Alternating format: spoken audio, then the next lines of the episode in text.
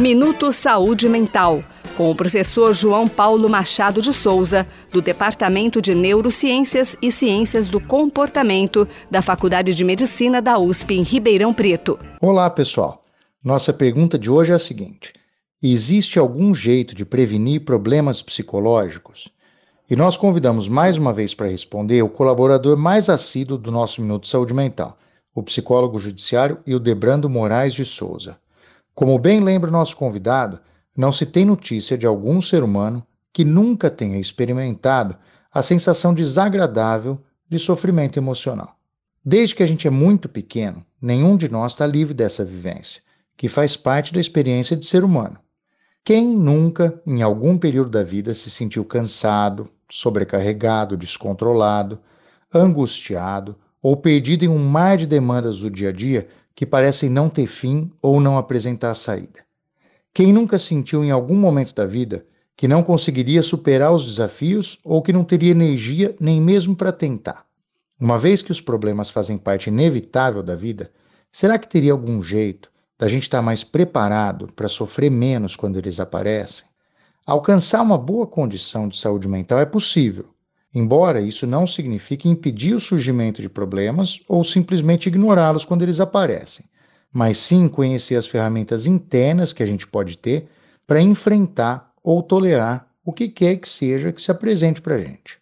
Para alcançarmos alguma segurança em termos de saúde mental, nós podemos, para começar, investir pessoalmente ou de forma coletiva em duas estratégias importantes: na promoção e prevenção em saúde mental que, de modo geral, significam, respectivamente, investir em fatores de proteção e tentar diminuir fatores que colocam em risco o nosso equilíbrio mental. As pesquisas no campo de promoção e prevenção em saúde mental dão ênfase à saúde coletiva, mas também podemos adaptar o que se sabe para o nível individual. Somos seres complexos e cheios de peculiaridades, mas algumas formas de funcionar podem ser comuns à maioria de nós.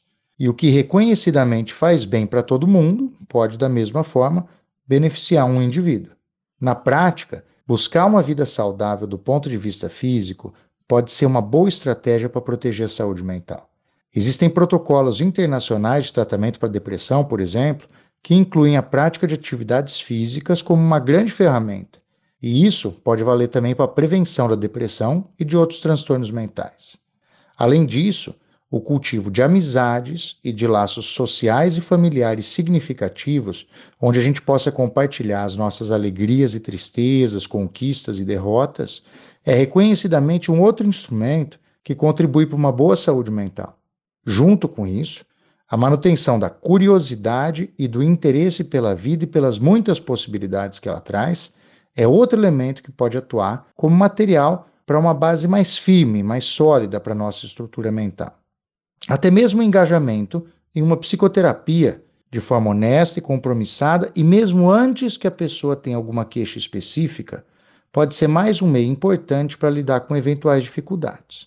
O autoconhecimento que pode ser alcançado em um bom processo terapêutico pode funcionar como uma espécie de manual de instrução de nós mesmos e mostrar caminhos para que a gente viva a vida da melhor forma possível.